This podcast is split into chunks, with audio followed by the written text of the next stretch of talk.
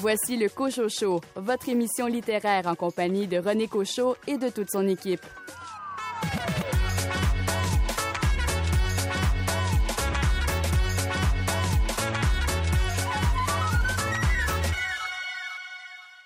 Nicolas Dawson a remporté le Grand Prix du livre de Montréal. L'écrivain Nicolas Dawson a conquis le jury du Grand Prix avec son essai Désormais ma demeure, publié aux éditions Triptyque.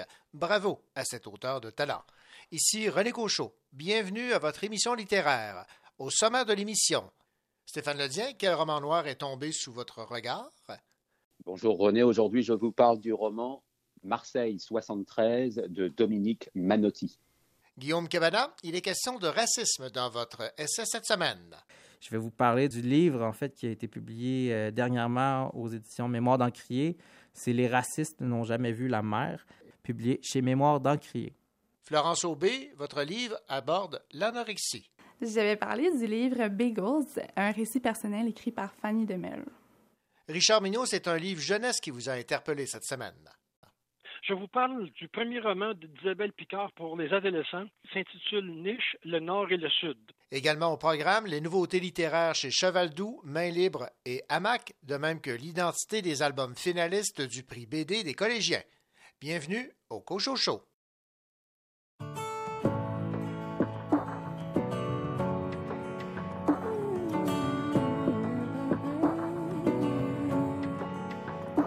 Aujourd'hui c'est moi qui viendrai te chercher, entendre ta petite voix, me raconter sa journée, te regarder me dire n'importe quoi, juste pour me faire rire, et te voir si fier de toi quand tu réussis.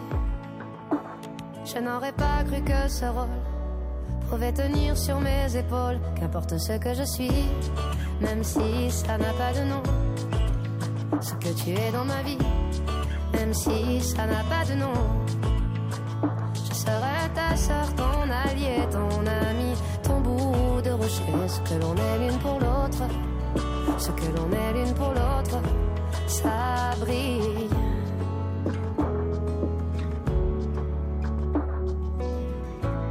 Et si c'était ça la famille?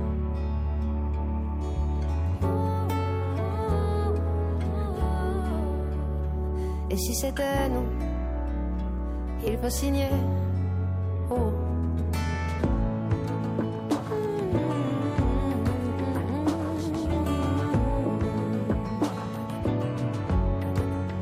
C'est un peu de ses yeux que je vois dans tes yeux.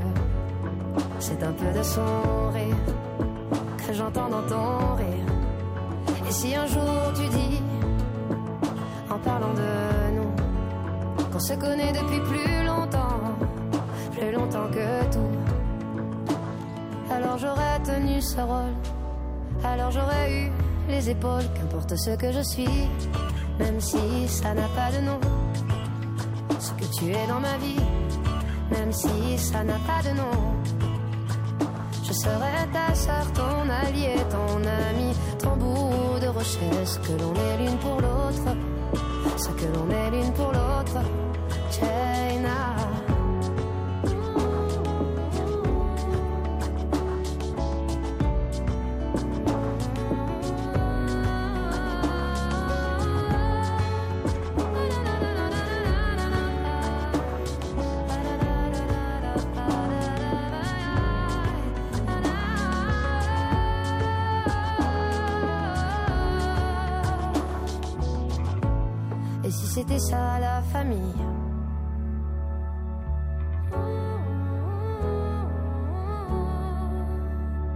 Si c'était nous Il faut signer Oh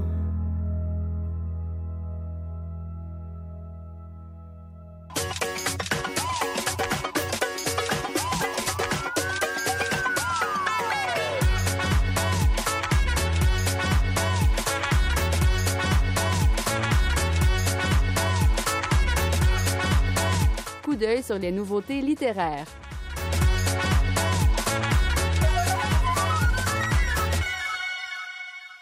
Sans refuge est un roman choral porté par la poésie et le passage du temps. Écoutons Geneviève Thibault des éditions Cheval Doux nous parler de ce livre.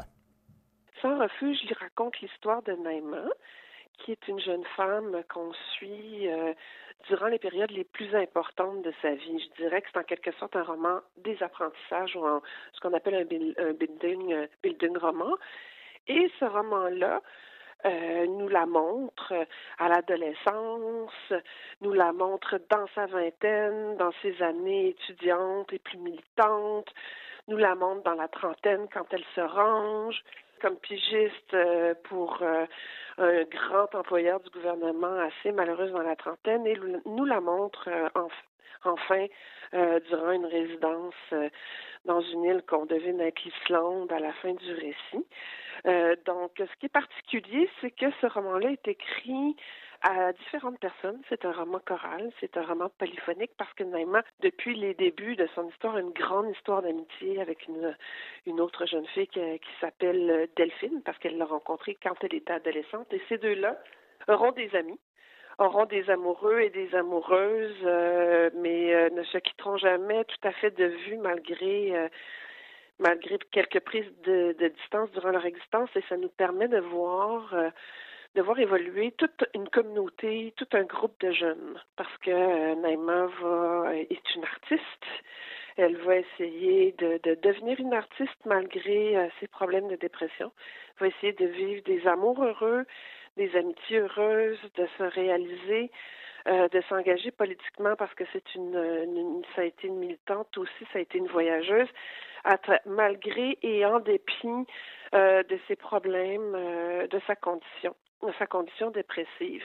Mais c'est vraiment pas un roman sur la maladie, c'est un roman sur euh, vraiment la possibilité de se construire un monde et de, de, construire le monde, de vivre avec les autres là, dans nos différences. Qui est intéressant pour Naïma aussi, c'est qu'elle provient d'une famille mixte. sa mère est une migrante de la deuxième génération. Alors des fois, euh, ses parents, euh, euh, sa mère est divorcée, donc elle n'a pas les mêmes revenus, etc. Alors plus jeune, forcément, elle ne vit pas nécessairement les mêmes réalités que d'autres de ses amis qui sont un petit peu plus favorisés. Et bon, ben, on va la voir évoluer à travers euh, ce beau livre-là jusqu'à devenir une, une femme finalement. C'est-à-dire de pas espérer, euh, le dernier chapitre s'appelle Je ne serai pas sauvée, mais de pas espérer être sauvée, mais de vivre avec nos épreuves et nos limites. Euh, c'est écrit en petits fragments courts qui sont autant de tableaux Marie a une très, très belle langue, une belle langue poétique, et ça explore avec énormément de richesse et de sensibilité beaucoup de territoires. Alors, les lieux et les territoires sont hyper importants là dans les îles de la Madeleine, l'Islande, Montréal, un parc industriel où Naïma a dû travailler. Donc, ils sont évoqués avec, euh, avec beaucoup de précision en peu de mots. Ça, c'est assez formidable. évidemment, mais la chose la plus importante du roman Sans refuge, c'est le point de vue, puisque Naïma euh, raconte ses histoires au-dessus. Euh, donc, immédiatement, comme lecteur ou comme lectrice, on est très interpellé par, euh, par le propos, dans la mesure où en même temps qu'elle se parle à elle, on a le sentiment qu'elle nous parle à nous. Ça crée un effet qui est très fort. Mais il y a d'autres romans où c'est le groupe qui parle. Ça va être des passages au vous, où c'est les, les amis qui parlent, des passages au je des passages aux îles où tous les personnages vont prendre tour à tour la parole et où on va pouvoir voir les différents points de vue sur la vie, sur les amitiés qui se succèdent. Et ça, c'est vraiment, je pense, une des grandes qualités du roman. Alors, c'est à lire. J'ai bien, bien hâte que les gens découvrent euh, Marie Andros. C'était Geneviève Thibault des éditions Cheval Doux qui nous parlait de cette nouveauté arrivée en librairie, le roman Sans refuge de Marise Andras. Bonjour, ici Stéphane Ledien. Aujourd'hui, je vais vous parler du roman noir Marseille 73 de Dominique Manotti. You come my way, je te vois clair dans ma soupe. Ton corps dans la cabine et le cœur dans la soute. You come my way, you come my way, you come my way. Dans la soucoupe. Look at my way, je t'ai vu ride dans la courbe. Je descendais la colline, on s'est croisés sur la route. You come my way, you come my way, you come my way. On peut casser la croûte.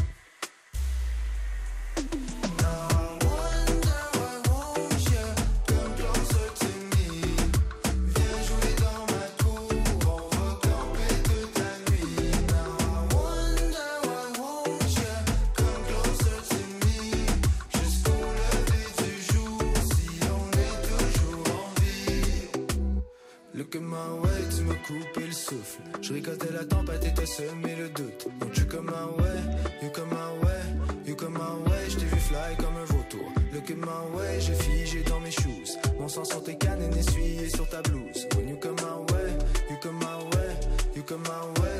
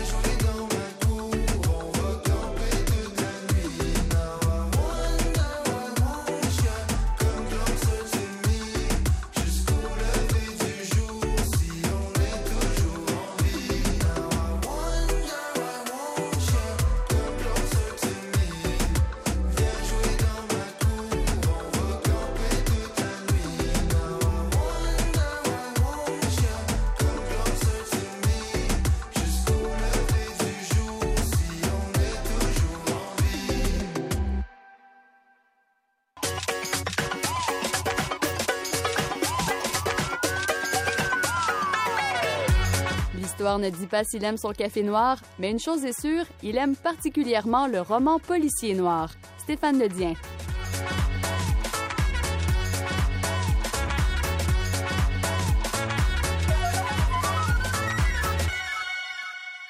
Stéphane Ledien, cette semaine, on va se retrouver à Marseille en 1973 avec euh, un livre qui a pour titre Marseille 73. Et vous me disiez que c'est euh, une auteure euh, très connue en France. En fait, on la présente comme la, légende du roman noir. Il s'agit de Dominique Manotti. Alors j'ai hâte de vous entendre parler de cette autrice et surtout de ce roman euh, qui nous amène dans ce coin de la France. Oui, René, effectivement, Dominique Manotti, ça va peut-être parler à un certain nombre de, de lecteurs du Québec parce que son avant-dernier roman qui s'appelait Raquette a été euh, publié aussi au Québec chez Guy Saint-Jean éditeur, puisque Guy Saint-Jean avait acheté quelques titres de la maison d'édition les, les, Arènes pour les republier ici, euh, avoir les droits un peu de d'exclusivité de diffusion au Canada. Marseille 73 euh, n'a pas paru euh, chez Guy Saint-Jean, donc on, on, reste avec l'édition et la version entre guillemets euh, française de France entre les mains. Euh, très bonne version, très belle couverture aussi, qui rappelle un peu euh, la, la, série B, l'espèce de sous-culture et même un peu les, les, les les films, les polars italiens des années 70. Alors là, on ne se situe pas, vous l'avez dit, en Italie, mais à Marseille, euh, dans le sud de la France, un, lieu, une ville euh, qui a déjà été euh, filmée et mise en tension, évidemment, au, au niveau policier. Hein. Jean-Claude Izzo, le, célèbre auteur de romans noirs en France, en a fait un peu le lieu de toutes ces intrigues, mais aussi on se souviendra de French Connection. Euh, par exemple, de William Friedkin, euh, qui se déroulait, et French Connection 2 aussi, euh, à Marseille.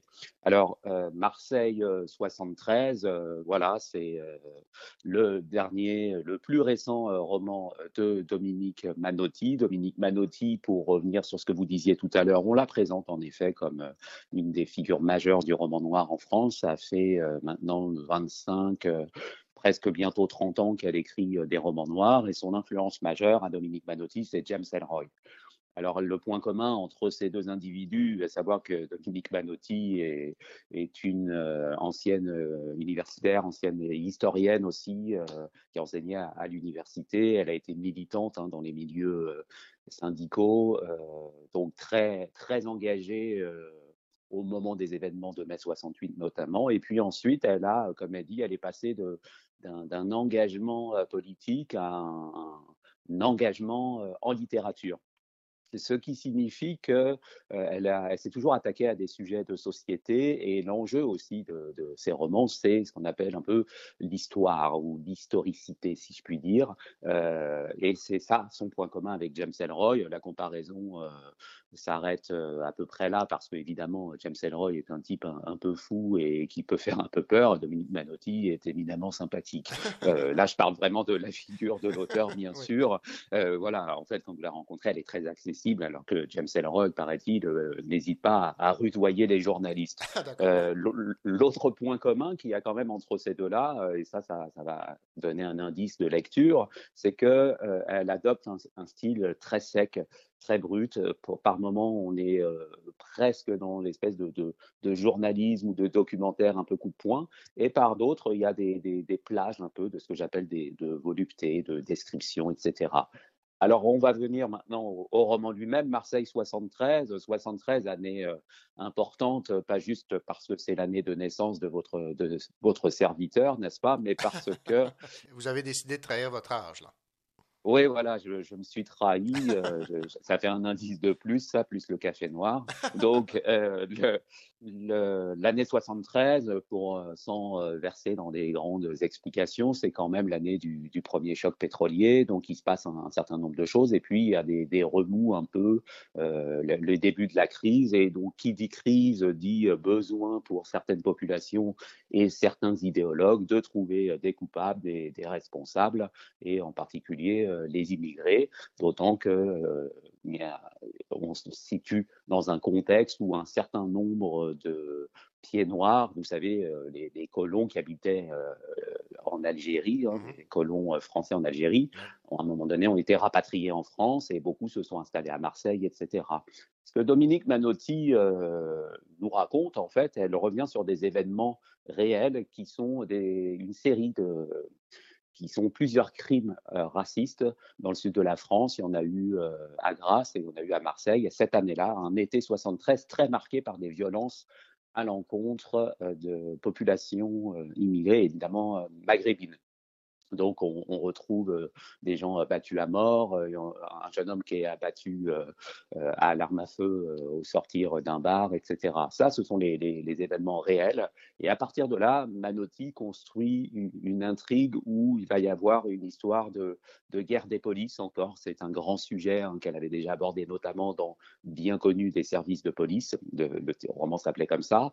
Et aussi différentes factions politiques, des groupes groupuscule euh, entre extrême droite et puis euh, volonté euh, de, finalement de faire des coups de force, d'expulser les immigrés, enfin bref, toutes sortes d'idées noires. Alors ce qu'elle nous montre, ce qu'elle nous raconte, c'est ça. Après qu'un meurtre a eu lieu encore, qu'un jeune maghrébin a été assassiné, le commissaire Daquin, qui est un de ses personnages favoris, donc Manotti a créé une série hein, avec le commissaire Daquin qu'on retrouve ici pour, si je me trompe pas, la, quatrième, peut-être la cinquième fois.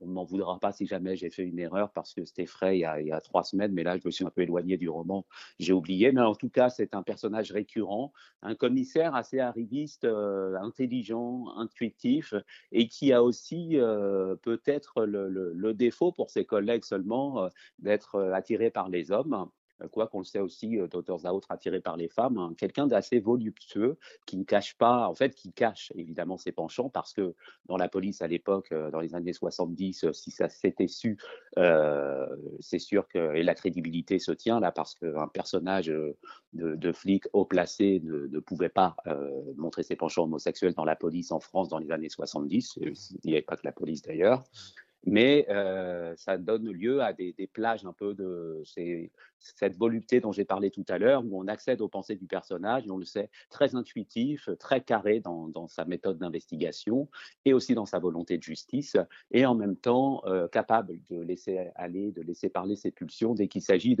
du, du, plaisir de la chair avec, euh, avec d'autres hommes, et aussi euh, en termes de gastronomie. C'est un fin euh, gourmet, etc. Donc ça, ça situe le, le personnage et il va se heurter dans son enquête, lui, évidemment, euh, il veut faire la lumière sur ces événements. Il va se heurter à sa, hiérarchie, euh, la hiérarchie policière. D'autres polices puisque là, Manotti va nous expliquer, y compris dans un index à la fin, qu'il y a tout un tas de, de, polices de l'époque. Il y avait la sûreté, il y avait la brigade criminelle, il y avait. Donc, euh, je ne vais pas revenir sur tous ces détails parce que c'est, on finit par, par trouver ça un peu vertigineux. Mais il faut comprendre qu'il y a différents services de police qui vont euh, se, se, tirer euh, dans le pied à chaque fois en disant, ben non, c'est nous qui nous en occupons et qu'il y a des intérêts politiques derrière tout ça. Quels intérêts politiques? Bien ceux du, du, on va dire du Front National naissant, mais surtout ceux de, qui sont liés à euh, l'OAS, donc Organisation de l'armée secrète, qui est une organisation d'extrême droite qui, après euh, bah, le retrait et la, euh, la France en Algérie et surtout ben, a, a, commencé à, à, intégrer le service d'ordre du général de Gaulle. Donc c'est une, espèce de police secrète et en même temps d'organisation de, de, groupuscules armés qui rêveraient d'une France un peu plus nationale, peut-être d'une France débarrassée de, de ses immigrés. voilà, surtout qu'elle a encore en travers de la gorge l'indépendance de l'Algérie. Alors, je vous ai euh, dressé un contexte global qui peut euh, euh, sembler un peu éloigné, évidemment, de, la réalité des lecteurs québécois, mais en même temps, c'est l'occasion de découvrir une partie de l'histoire de la France que des gens avaient oubliée, et pas juste les Québécois d'ailleurs, mais peut-être un certain nombre de Français. c'est revenir sur des, crimes qui ont été perpétrés, qui sont multipliés ici et là, et ce que fait Manotti, c'est qu'elle les rassemble et qu'elle en fait une espèce de, toile ou un, puzzle dont le commissaire Daquin va reconstituer une à une chaque pièce. Et l'intérêt, euh, évidemment, comme dans tout roman noir, il est difficile de faire justice. On peut parler presque d'une sorte d'irrésolution. Et tout l'intérêt, ça va consister à savoir quels enjeux ou quels liens entre le pouvoir et les malfaiteurs et la police, hein, finalement, le, commissaire va mettre au jour. C'est toute l'écriture de Manotti qui est mise en tension dans ce roman-là. Quand on lit Marseille 73, ça permet de comprendre ce qu'elle a écrit avant et en même temps, ça prolonge toutes ces histoires où il est toujours question de, finalement, de lien entre police et crime organisé entre euh, autorités judiciaires et groupuscules armés euh, plus ou moins dangereux ou qui rêveraient euh, de, tirer encore davantage les ficelles. Il faut s'imaginer des, forces là qui entrent en, confrontation les unes contre les autres. Et donc, finalement, l'injustice, elle, émane davantage du système lui-même que de la situation criminelle. Ce que je veux dire par là, c'est que le, crime que nous Manotti, ça n'est pas tant, euh, bah, c'est bien sûr ces meurtres qui sont perpétrés, surtout le meurtre d'un jeune homme, mais surtout euh, le crime euh, social, le crime d'État, à ce moment-là où il y a une espèce de responsabilité à la fois collective et étatique, dans la mesure où les polices sont dirigées, infiltrées, noyautées, si vous me permettez, par des organisations secrètes. Au niveau de l'écriture, je vous le dis tout de suite, euh, on n'est pas tout de suite, on n'est pas dans le dans le, flingage euh, et les bagarres euh, à tout va. Il y en a quelques quelques-unes de, de bagarres bien sûr. On est plus dans l'enquête, proche un peu du du documentaire, du journalisme, mais avec cette pointe, cette brutalité en écriture qui rappelle, euh, qui rappelle Elroy, qui rappelle des, des, des films policiers d'enquête euh, un peu rudes, un peu ce que pouvait faire Sidney Lumet aussi euh, dans les années 70 et 80. Alors c'est toujours aussi passionnant, c'est assez dense, c'est assez touffu et c'est à travers les discours, les dialogues des personnages qu'on apprend énormément de choses sur ces réseaux un peu dont j'ai parlé tout à l'heure. Il faut s'accrocher, je vous le cache pas. j'ai connu des romans de Manotti peut-être avec un peu plus de, d'amplitude ou, si vous me permettez le mot, de divertissement. Mais euh, c'est payant pour le lecteur, c'est bénéfique parce qu'on en apprend sur l'histoire et a ce travail de mémoire que Dominique Manotti tient à faire et elle est l'une des autrices là qui, qui, qui fait ce travail euh, par rapport à, à, des faits cachés ou un petit peu moins euh, assumés par l'État français. L'autre auteur qui le fait, c'est Didier Denens. Et donc, euh, il y a ce travail de mémoire et en même temps, euh, cette idée de, finalement de, de traiter, euh, d'essayer de comprendre le mal à la racine pour mieux comprendre les mots d'aujourd'hui, puisque, et c'est là que je ferai le lien avec ce qui se passe aujourd'hui, aussi bien en France que dans un certain nombre de sociétés occidentales, on parle de racisme systémique, et là, ça permet peut-être encore une fois de, de comprendre euh, qui, quand, où, quoi, comment et pourquoi euh, y a-t-il du racisme systémique Et est-ce qu'on n'est pas en train de, de, voir ressurgir finalement des thèmes, des manières de faire qui étaient déjà présents lors des débuts de la crise au début des années 70 alors voilà, c'est Marseille 73 de Dominique Manotti. C'est passionnant, c'est pointu, c'est touffu, c'est très bien fait. Et c'est un vrai roman noir au sens où il n'est pas tant question de justice que de crime d'État qu'on cherche à tout prix à, dévoiler plutôt qu'à résoudre. Bien, merci beaucoup, Stéphane Ledien, de nous avoir fait euh, découvrir euh, cette légende du roman noir, Dominique Manotti. Merci beaucoup et euh, ben, à la prochaine. À la prochaine, merci. Prenez.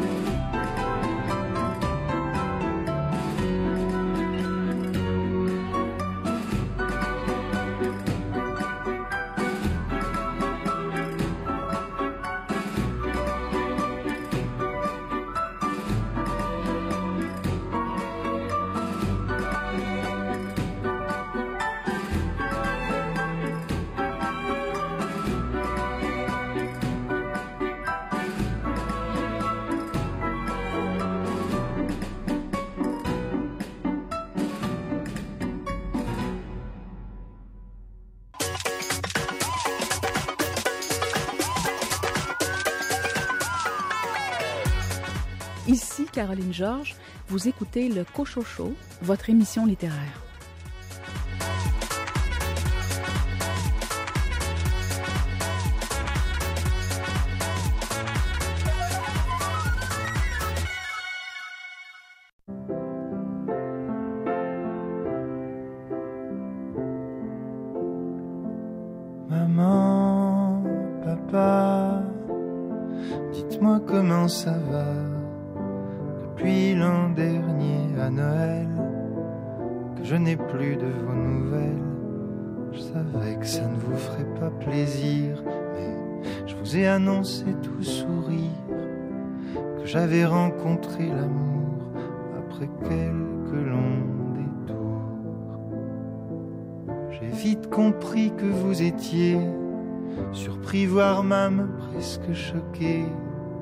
Cette belle annonce heureuse. J'espérais ma joie contagieuse. Vous qui disiez fièrement m'aimer, pourquoi soudain tout a changé? Je reste le même qu'avant, mais vous qui êtes-vous maintenant. Maman, papa, dites-moi comment ça va depuis l'an dernier à Noël je vis au conditionnel. Votre amour me manque, c'est fou. Mon quotidien me semble flou. Pourquoi votre silence glacial, la solitude peut faire si mal? Cherchez-vous par quelques moyens à maudire ma vie, mon destin Est-ce si difficile de voir un homme qui n'a plus peur du noir. Vous m'avez appris tant de choses, les rôles s'inversent et nous opposent. À mon tour d'être professeur, on ne choisit pas où va son cœur. Maman, papa, dites-moi comment ça va depuis l'an dernier à Noël que vous jouez à ce jeu cruel. Cette distance me fait souffrir. Vous avez construit un empire où j'incarne une bête, un malfrat, un monstre qu'on montre du doigt. Je n'aime pas vos dieux malveillants qui divisent le monde en deux clans, dictant ce qui est bien ou mal.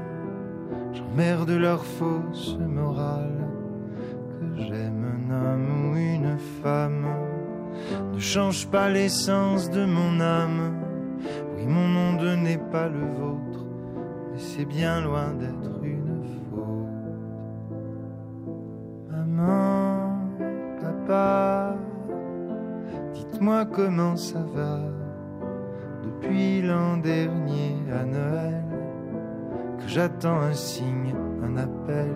Mon cœur se meurt de vous revoir. Et je vous le redis ce soir. L'amour est le plus beau trésor. Et ceux qui aiment n'auront jamais tort. L'amour est le plus beau trésor. Et ceux qui aiment n'auront jamais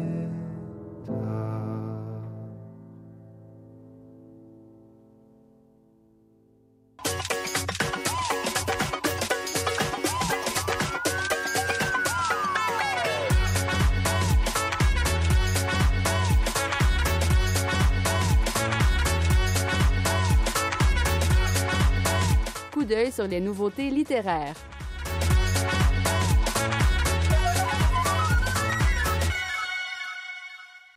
Les éditions Hamac présentent Self-Care, un collectif de nouvelles sous la direction de Nicolas Dawson. Self-Care réunit les voix de 13 écrivains et écrivaines qui, à partir de leur situation de personnes minorisées, se penchent sur différents aspects du soin de soi. Écoutons Anne Pérouse, directrice littéraire des éditions Hamac, nous parler de ce recueil de nouvelles Self-Care.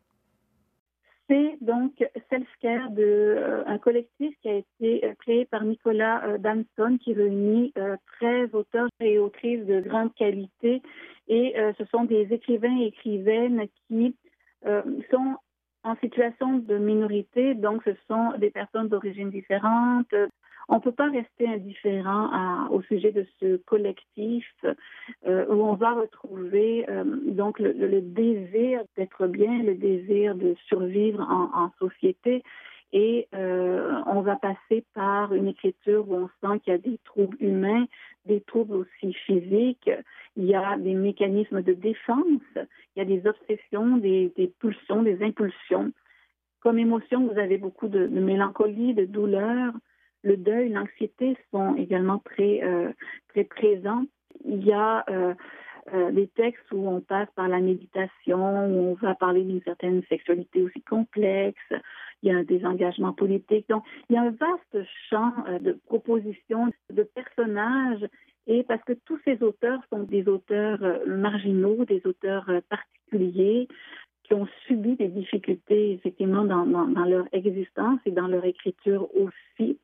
Donc, ce sont des textes qui sont plus ou moins engagés. Il y a des textes carrément engagés, puis il y a des textes qui sont qui flirtent avec l'engagement, mais de façon plus plus modérée ou plus euh, euh, évocatrice, mais euh, tous ces textes présentent l'être humain dans une grande vulnérabilité et on peut juste s'attacher à ces textes-là. On passe d'un univers à un autre, c'est incroyable comme collectif. Tout ça dans une thématique humaine qui nous prend aux tripes et qu'on doit vivre, qu'on doit ressentir. Euh, et ça finit par euh, la belle phrase aussi, je pense, c'est prenons soin euh, de nous. Donc Nicolas Damson a réussi à aller chercher des, auteurs et autrices qui sont très différentes, très différentes, et on ferme le livre avec ce, désir de prendre soin de nous de façon personnelle, juste nous avec nous, de façon collective et de façon aussi universelle. Donc, euh, je peux vous dire que le message est, euh, d'après moi, très, très fort dans ce collectif. Voilà, c'était Anne Pérouse qui nous parlait de ce recueil de nouvelles sous la direction de Nicolas Dawson aux éditions AMAC, qui a pour titre Self-Care, maintenant disponible en librairie. Bonjour, mon nom est Richard Mignot et dans quelques instants, je vais vous parler du premier roman d'Isabelle Picard, le tome 1 de Niche, qui s'intitule Le Nord et le Sud. À tantôt.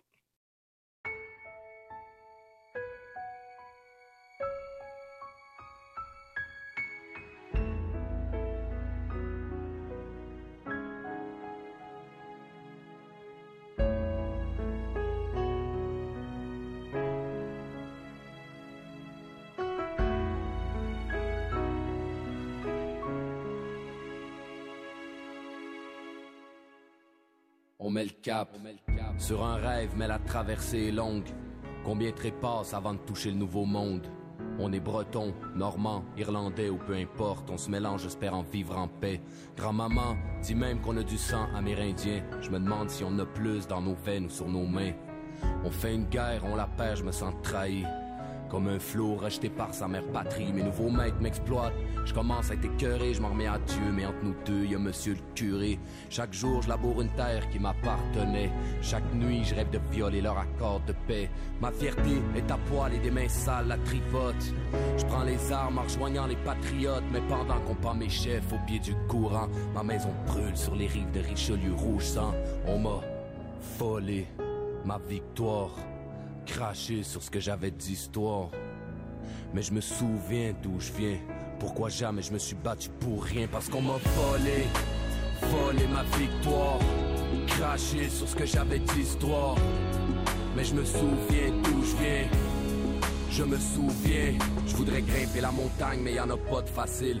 Quand ta langue t'empêche de sortir du bas de la ville, fait que je me bats le dos dans leurs vieilles usines. Et la reine récolte le miel que les quais butinent. Moi je mets la table, je suis remercié que par des miettes. Je prends des balles pour le remplir sur les plages de Dieppe. Quand une voix mondiale se lève comme un souffle d'après-guerre, est-ce qu'elle veut sa liberté puis qu'aucune arme la ferait taire? Sur toute la terre, les rebelles montent le ton.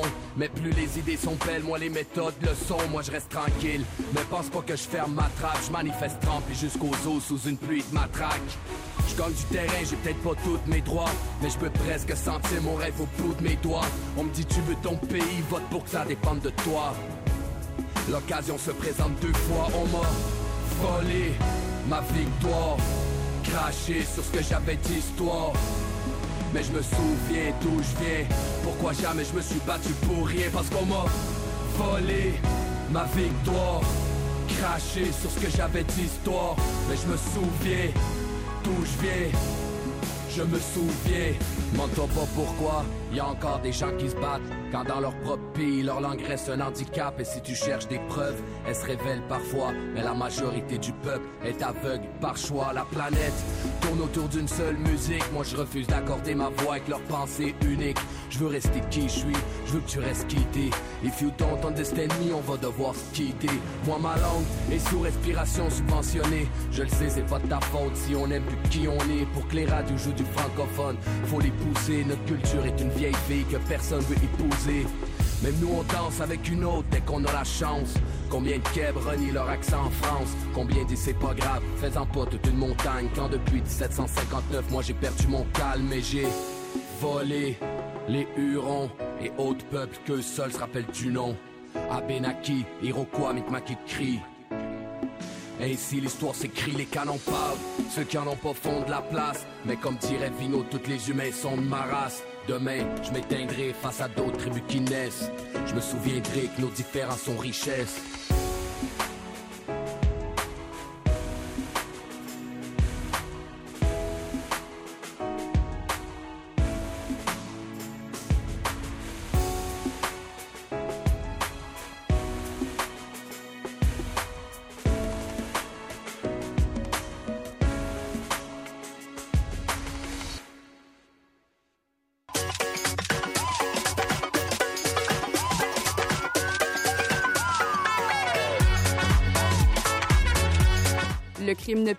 Mais il plaît à Richard Mignot.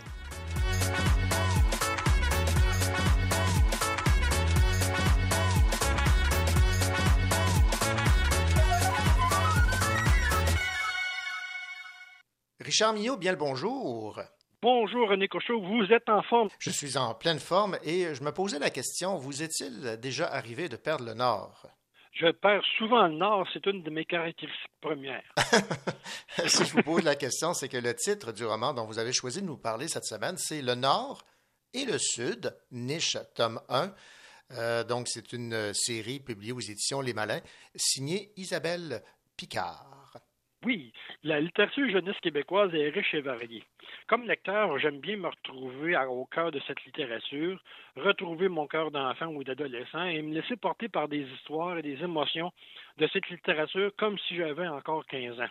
Ça fait très longtemps, je remarque bien. Pour avoir collaboré avec Isabelle Picard dans le recueil de nouvelles historiques de Racine et de Mots, j'avais très hâte de lire ce premier roman pour la jeunesse, Niche, le Nord et le Sud.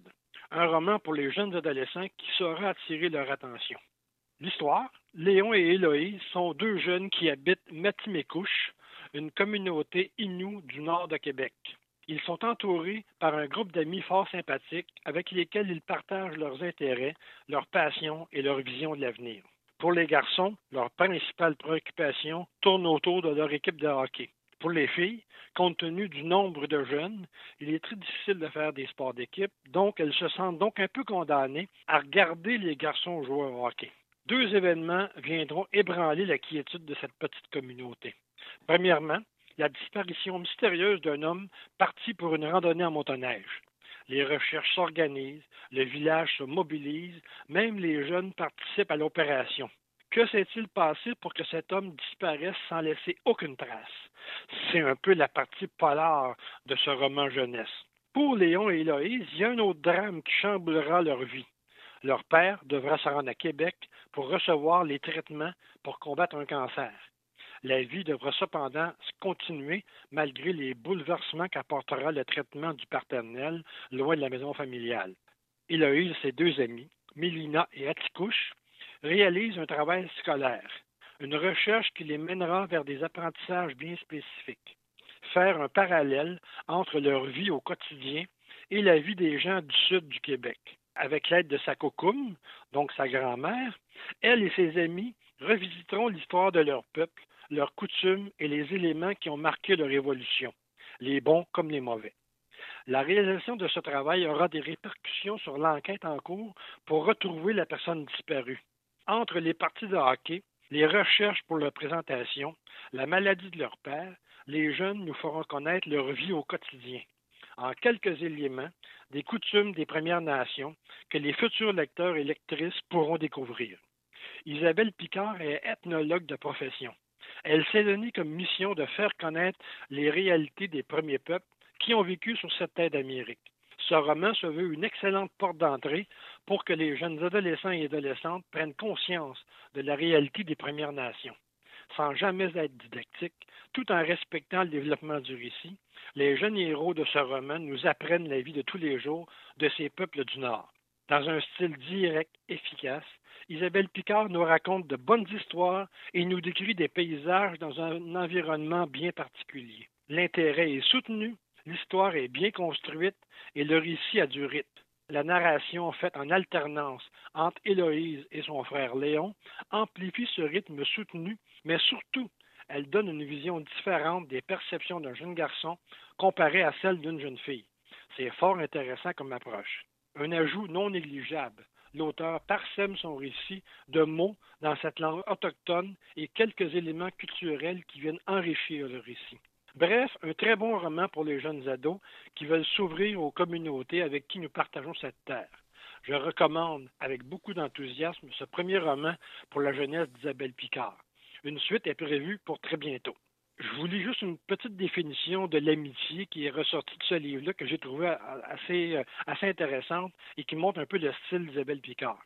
Donc, je cite En fait, le maïs ne poussait jamais seul. Il grandissait avec ses sœurs, les courges et les haricots.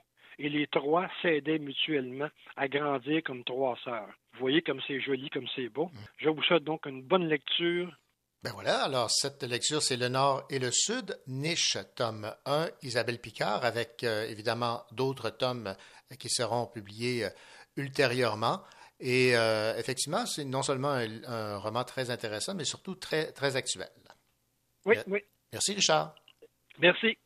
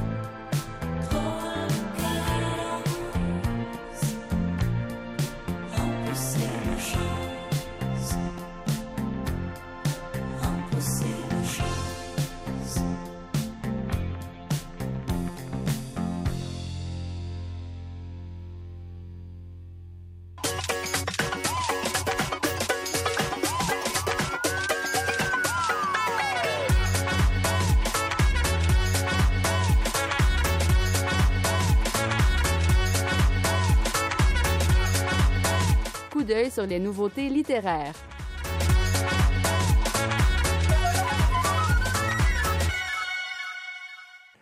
Stéphane Despatie signe aux éditions Main Libre le roman Fretless. On l'écoute nous parler de son œuvre. Ben, Fretless, c'est un roman avant tout sur l'engagement. L'engagement envers sa famille, envers euh, son art.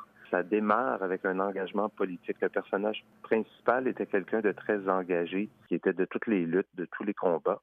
Puis, à force d'être comme ça, il devenait de plus en plus malheureux et il faisait le vide autour de lui. Donc, ça, c'est le nerf de la guerre du roman, qui est l'engagement. Et le paysage autour, c'est bourré d'anecdotes parce que ça se passe dans le milieu de la musique, dans le milieu de la tournée des groupes rock, des spectacles à grand déploiement, parce que c'est un, musicien qui joue dans un groupe d'envergure internationale. Alors voilà, c'est un peu ça l'histoire. Et euh, expliquez-nous le choix du titre. Ben, en, fait, fretless, il n'y a pas d'équivalent français. Le mot fretless désigne une base sans fret. Vous savez, les, les arêtes qu'il y a sur un manche. Les gens utilisent une fretless pour enlever les parasites et euh, les parasites sonores. Mhm. Donc, euh, l'allusion ici, c'est qu'il y, a des parasites dans son univers, mais qui proviennent pas de la musique, qui, proviennent des gens qui gravitent autour de lui. Et, lui-même est une sorte de parasite dans certains cas. Donc, c'est une allusion autour de ça. Euh, puis c'est aussi, euh, rapidement, c'est quelqu'un qui a volé un instrument de musique pensant que c'était une guitare et en fait c'était une basse. Et c'est comme ça qu'il s'est mis à la base. C'était Stéphane Despatie qui nous parlait de son roman Fretless paru aux éditions Main Libre, nouvellement arrivé en librairie.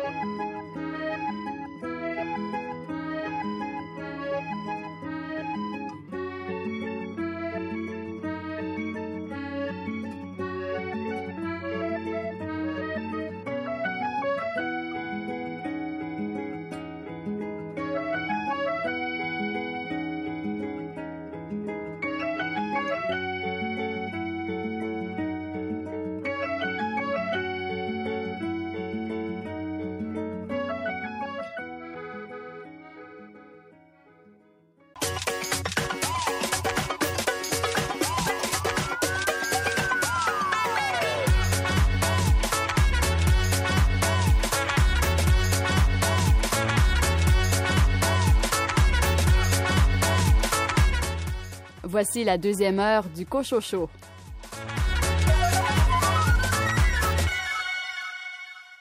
Au sommaire de cette deuxième partie d'émission, Guillaume Cabana, vous nous parlez d'un essai paru chez Mémoire d'Encrier. Je vais vous parler du livre, en fait, qui a été publié euh, dernièrement aux éditions Mémoire d'Encrier. C'est Les racistes n'ont jamais vu la mer, publié chez Mémoire d'Encrier. Florence Aubé, l'anorexie est au centre de votre livre. J'avais parlé du livre Bagels, un récit personnel écrit par Fanny Demel. Et quels sont les albums finalistes du prix BD des collégiens? Bonne deuxième heure.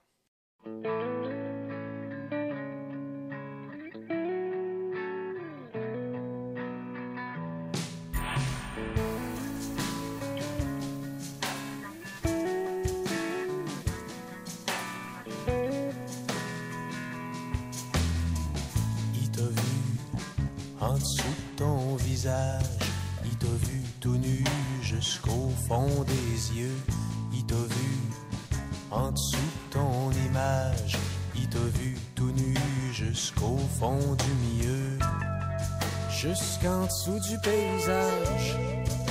La carte postale, les montagnes, le ciel bleu. Jusqu'à l'endo, jusqu'au message. Pas trop touriste, plus nomade, plus squatteux. Ce petit homme seul qui va son chemin. La tête baissée, mais fier. Fier d'aller face au vent mauvais. Fier d'aimer même en enfer. Fier de lui. Fier de toi aussi. Il veut pas savoir ton bagage, ce que t'as vu, ce que t'as su, ce que t'es capable de dire. Il veut pas savoir ton faisage, si tu runnes, si tu sonnes, si t'es capable de sourire. Pour lui, c'est plus le chantage, la mélodie, le son du respire, le son du fond, le grand voyage. Celui qu'on n'a jamais fini de finir. Bonhomme de rue, bonhomme de rien, bonhomme qui voit clair. Barbouilleur de parchemin, chercheur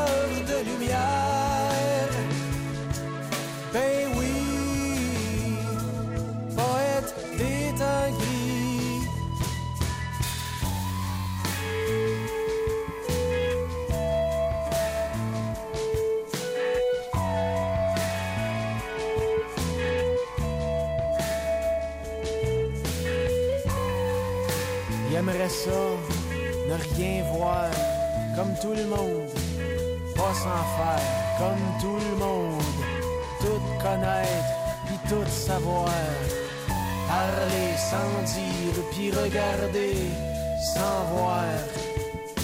Il adore le monde, mais il est seul au monde, il mouille dans son désert.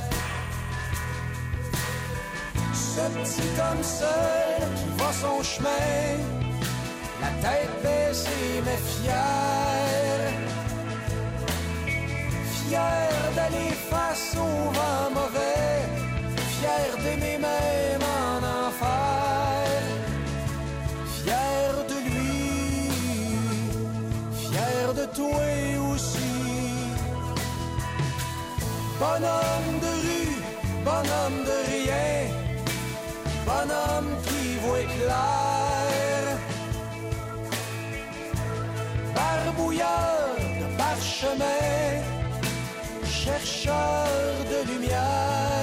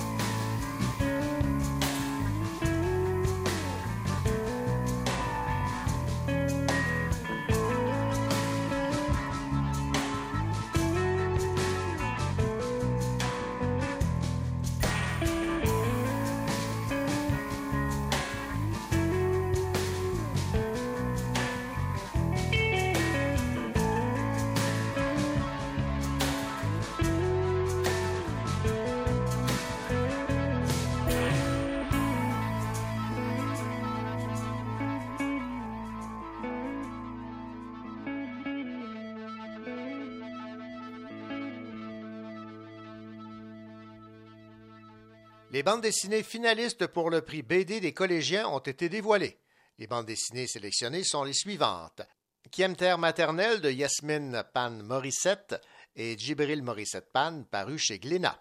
Le petit astronaute de Jean-Paul Ed, publié chez La Pastèque. Leonard Cohen de Philippe Girard, paru chez Casterman. Écoutons Philippe Girard nous parler de cette bande dessinée. En fait, on commence par la mort de Leonard Cohen. Dans la première page, euh, on le voit à Los Angeles en 2016 euh, dans sa maison. Il vient de tomber du lit et il lui reste moins d'une minute à vivre. Et donc, euh, comme, pour la plupart des gens, en tout cas ceux qui en ont fait le témoignage, il y a comme une espèce de flashback ultime sur son existence et on revisite avec lui des moments forts de son existence. Donc, ça, déjà, c'était mon axe principal. Euh, après avoir fait toutes mes recherches, m'être documenté, puis bon, avoir euh, compilé, si vous voulez, tous les hauts faits de la vie de Léonard Cohen, spontanément, j'avais étendu toutes les pages sur ma table à dessin devant moi. J'ai dessiné une étoile de David sur une feuille de papier parce que Léonard Cohen était juif. Et au centre de l'étoile, j'ai écrit Mort de Léonard Cohen. Et après ça, j'ai décidé que chaque pointe de l'étoile de David serait consacrée à une décennie de sa vie. Donc, années 50, années 60, années 70, années 80, années 90 et années 2000. Et pour chaque décennie, j'ai décidé de me concentrer sur une femme, une chanson et un objet significatif.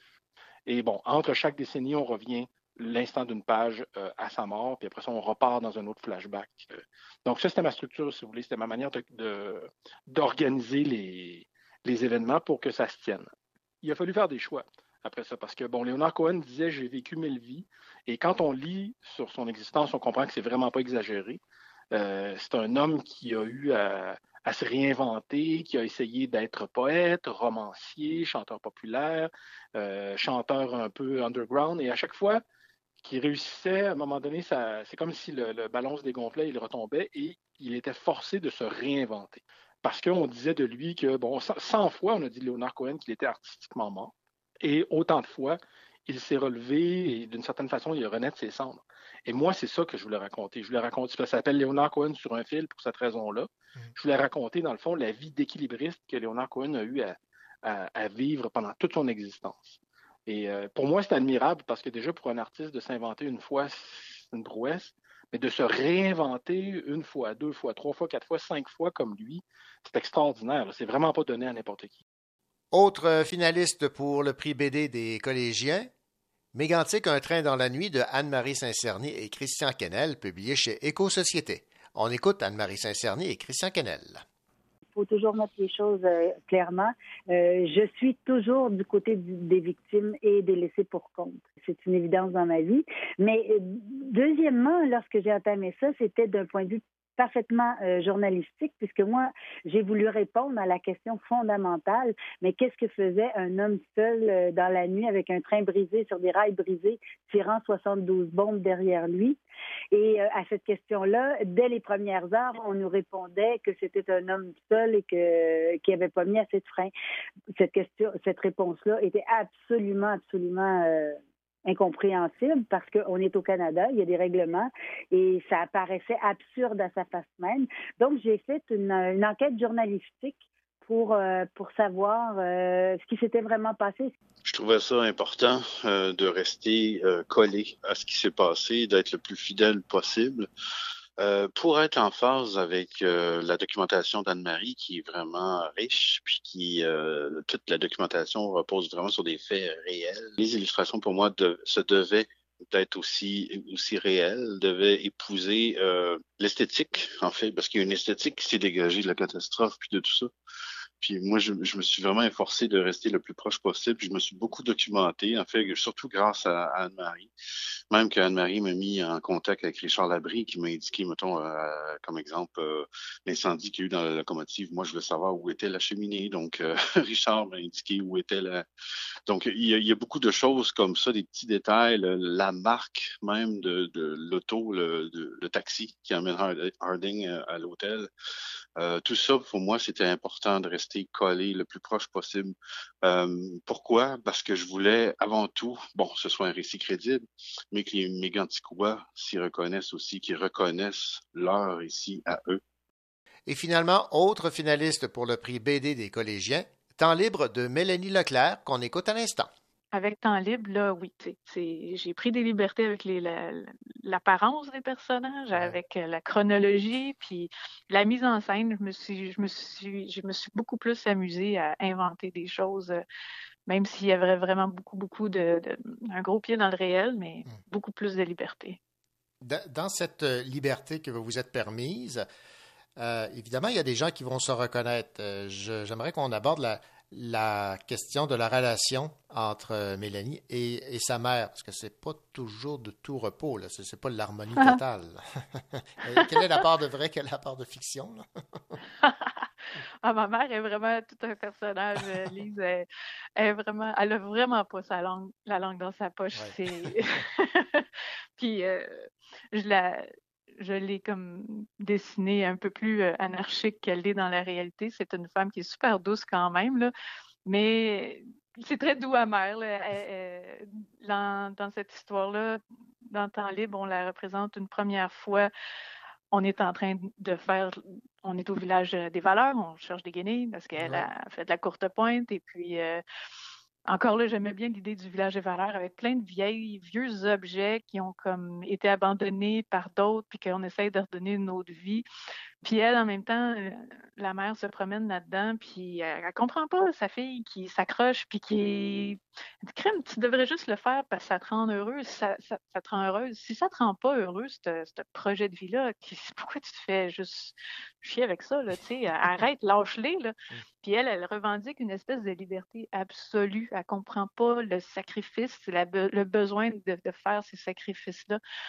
Puis quand elle est confrontée à un choix par rapport à, sa propre maladie, qu'est-ce qu'elle fait? Sais, elle, s'accroche ou elle s'accroche pas. Puis c'est comme si elle revendique une, liberté absolue, mais qui, qui finalement peut être, euh, je sais pas, pas destructrice, mais anyway, ça, c'est, c'est une relation mère-fille. Euh, c'est très, très inspiré du réel, mais euh, c'est une très belle relation. D'accord. Voilà, c'était les bandes dessinées finalistes pour le prix BD des collégiens. Mégantic Un train dans la nuit de Anne-Marie Saint-Cernier et Christian Canel. Temps libre de Mélanie Leclerc. Terre maternelle de Yasmine Pan Morissette et Djibril Morissette Pan paru chez Glénat. Et Le petit astronaute de Jean-Paul Ed publié chez La Pastèque. Bonne chance à tout le monde. Ici Florence Aubé. Dans quelques instants, je vous parle de Bagels écrit par Fanny Demel. Marie, je pense j'ai compris pourquoi tu t'enfuis toujours au soleil. Vers Mexico c'est décibel c'est chiant c'est crissel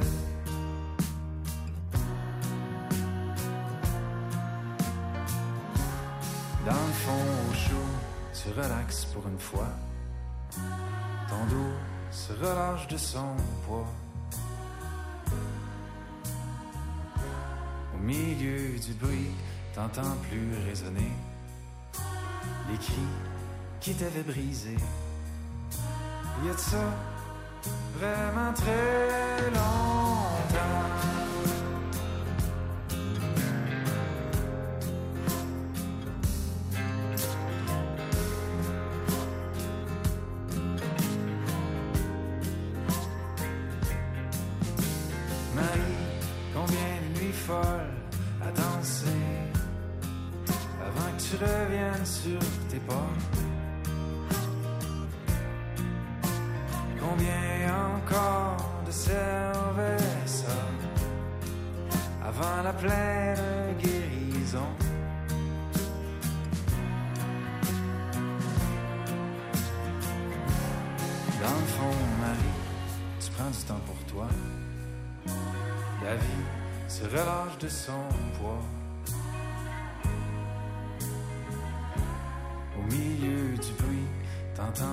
résonner les cris qui t'avaient brisé.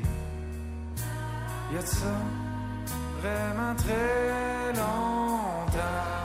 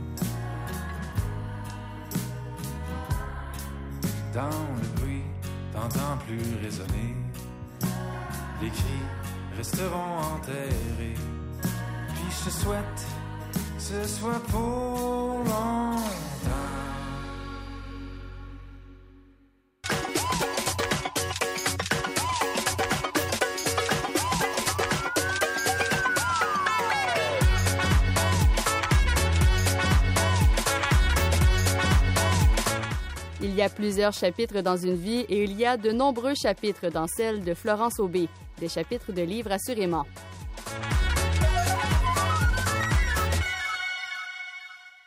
Florence Aubé, bien le bonjour. Bonjour René. Florence, est-ce que vous aimez les bagels? Oui, j'aime ça. J'aime ça les samedis matins, tout frais, tout chaud. Florence, je vous aurais bien accueilli avec des bagels, mais euh, ce n'est pas le cas. Mais si je vous parle de bagels, c'est que c'est euh, la thématique d'un livre euh, publié aux éditions Hamac de Fanny Demel, tout simplement appelé Bagel. Et euh, c'est un livre où Fanny Demel se révèle. Elle parle de ce qu'elle a vécu, cette anorexie. Et ce que vous me disiez, c'est que vous avez découvert la plume de Fanny Demel. Oui, exactement. Euh, donc, j'ai été très surprise, agréablement surprise euh, par ce petit récit personnel-là. C'est touchant, c'est vrai. C'est aussi illustré par Amélie Dubois, donc il y a plusieurs petites images parsemées euh, dans le livre qui rendent les, les mots encore plus vrais. Puis chaque chapitre, en fait, c'est un bagel. Donc, il y a 12 bagels pour euh, 12 chapitres. Dans chacun des bagels, euh, Fanny rend hommage à une personne qui a joué un rôle important dans son cheminement euh, personnel face à l'anorexie. Donc, euh, le récit débute dans une voiture roulant sur Saint-Viateur. On peut imaginer Fanny avec son père en revenant de son rendez-vous chez la psy. Puis rapidement, dans l'œuvre, on constate que l'anorexie puis la santé mentale vont être abordées. On voit aussi dans les débuts euh, du livre que Fanny va faire le choix d'un d'un 7-Up euh, diète au lieu d'un 7-Up normal. Euh, puis juste cette décision-là, ça a éveillé en moi un- une bienveillance parce que j'aurais voulu être là à ses côtés puis lui dire Fanny, prendre un 7-Up normal, c'est tellement meilleur qu'un 7-Up diète. Mais ça ça l'a évoqué le fait que les gens anorexiques vont toujours choisir en fait ce qui a moins de calories. Moi, j'ai euh, également lu Bagel de Fanny Demel et j'ai été très touché par ce récit parce que c'est vraiment révélé. Euh, il y a des bouts de sa vie qui étaient moins euh, évidents. Vous aussi, vous avez beaucoup aimé. Exactement. Ce que j'ai trouvé le plus beau de Bagel, ce sont sa vérité et sa ténacité. Autant qu'on voit Fanny se démêler lentement de ses idées noires concernant son corps, autant qu'on peut voir son entourage persévérer et vouloir comprendre ce qu'elle vit au fond. Euh, ce que j'aime le plus aussi de l'œuvre, ce sont les petites images, comme je l'ai dit au début. Elles sont parsemées dans le livre, puis elles complètent vraiment les mots. Euh, par exemple, aussi à une autre page, on constate qu'une amie de la narratrice, euh, bon, elle, arrive à l'improviste chez Fanny, puis elle lui dit de dresser une liste de ses rêves. Une couple de pages plus loin, on voit cette liste-là avec les, les grands rêves de Fanny, puis on voit les mots, puis on se dit, ah, ça se tient debout. Cette jeune fille-là, elle a une ambition, elle a des rêves, euh, elle a une volonté de vivre sa vie d'adolescente. Vous l'avez dit, Florence, un bagel pour une tranche de vie. Mais rendu au septième bagel, là, euh, sa vie est un peu plus compliquée. Oui, c'est ça. Donc, c'est au septième bagel que Fanny réalise vraiment qu'elle ne peut pas continuer euh, comme elle le fait. Elle ne peut pas euh, continuer d'évaluer sans cesse les fiches nutritives de tout ce qu'elle ingère. Euh, on peut l'entendre dire que ça suffit, puis on est fiers d'elle. Euh, en fait, moi, je l'étais. Puis les bagels qui suivent, ils montrent le courage euh, de la narratrice à vouloir changer sa perception d'elle-même. Puis on la voit peu à peu s'épanouir, euh, ou au mieux tenter de le faire. Puis on voit aussi que Fanny, en tant qu'autrice, ne vend pas un rêve de rétablissement. Elle précise que la fragilité puis les arrière-pensées, ben, elles restent. Mais elle est belle, la maturité dont l'œuvre fait preuve, puis on la lit rapidement. Donc, la plume de Fanny Demeul vous a, a rejoint. Oui, vraiment, euh, carrément, les 72 pages, je les ai accueillies à bras ouverts. Bon, le récit, je ne l'ai pas dévoré parce que 12 bagels en une journée, mais ça fait beaucoup. Euh, mais j'ai pris le temps de les goûter puis de me plonger dans les saveurs. Donc, euh, je les trouvais des fois épicés, comme les passages plus brusques, exprimant les difficultés liées à l'anorexie, mais je les trouvais aussi des fois plus sucrés, comme les passages plus doux teintés de cheminement personnel. C'était très bon à lire et très nécessaire à ma compréhension euh, de ce que c'est vraiment de ne pas se sentir chez soi en soi. Donc, euh, merci à Fanny Demeul pour ça. Eh bien voilà, donc c'était euh, Fanny Demeul avec Bagel aux éditions euh, Hamac, un livre qui traite de ce qu'a vécu Fanny Demeul, soit la- l'anorexie. Merci beaucoup, Florence. Merci, René.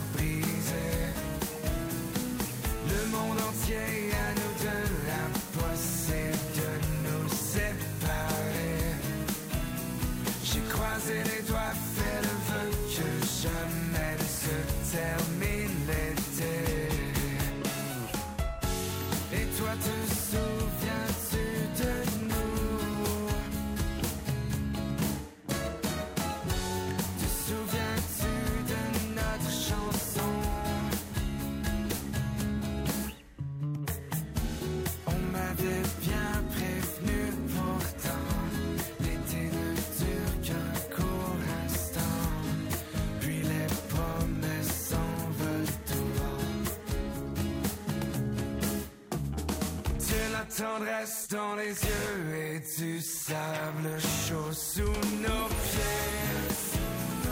Ces ados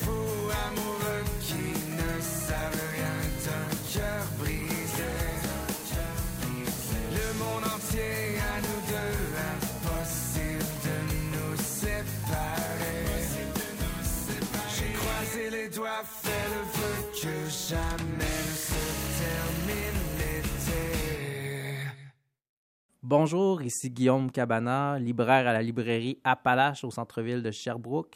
Dans un instant, je vais vous parler du livre Les racistes n'ont jamais vu la mer, un livre de René Saint-Éloi et de Yara El Gaban, publié à la maison d'édition Mémoire d'Encrier.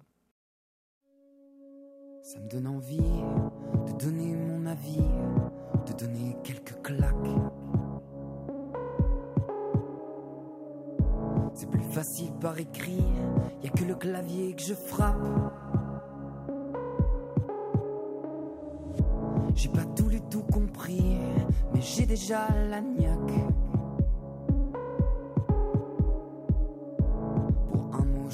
midi, je t'achève et je zappe. Tu dépasseras les limites à ne plus bien savoir où elles sont. Tu seras macho et raciste et ce, peu importe le fond. Ce jour-là, je serai tapis dans l'ombre d'un procès sans nom. Si les pierres ne sont que des clics, en avant les lapidations. Mais tapis dans l'ombre, je me sens roi puissant.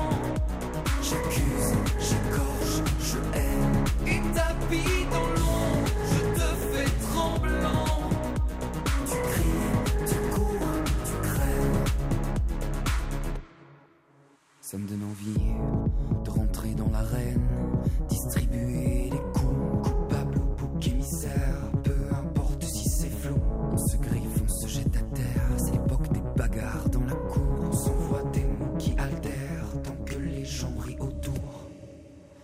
tu dépasseras les limites à ne plus bien savoir où elles sont. Tu seras macho et raciste et ce, peu importe le fond. Ce jour-là, je serai tapis dans l'ombre d'un procès sans nom. Si mes pierres ne sont que des clics, en avant les lapidations. Mais tapis dans l'ombre, je me sens roi puissant. J'accuse, j'écorche, je hais. Et tapis dans l'ombre,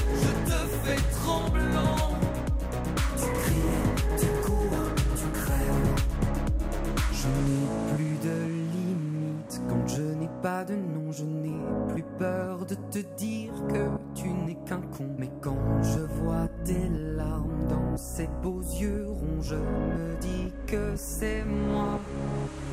Je me dis que c'est moi. Je me dis que c'est moi. Je me dis que c'est moi. Je me dis que c'est moi. Tapis dans l'ombre, je me sens roi puissant.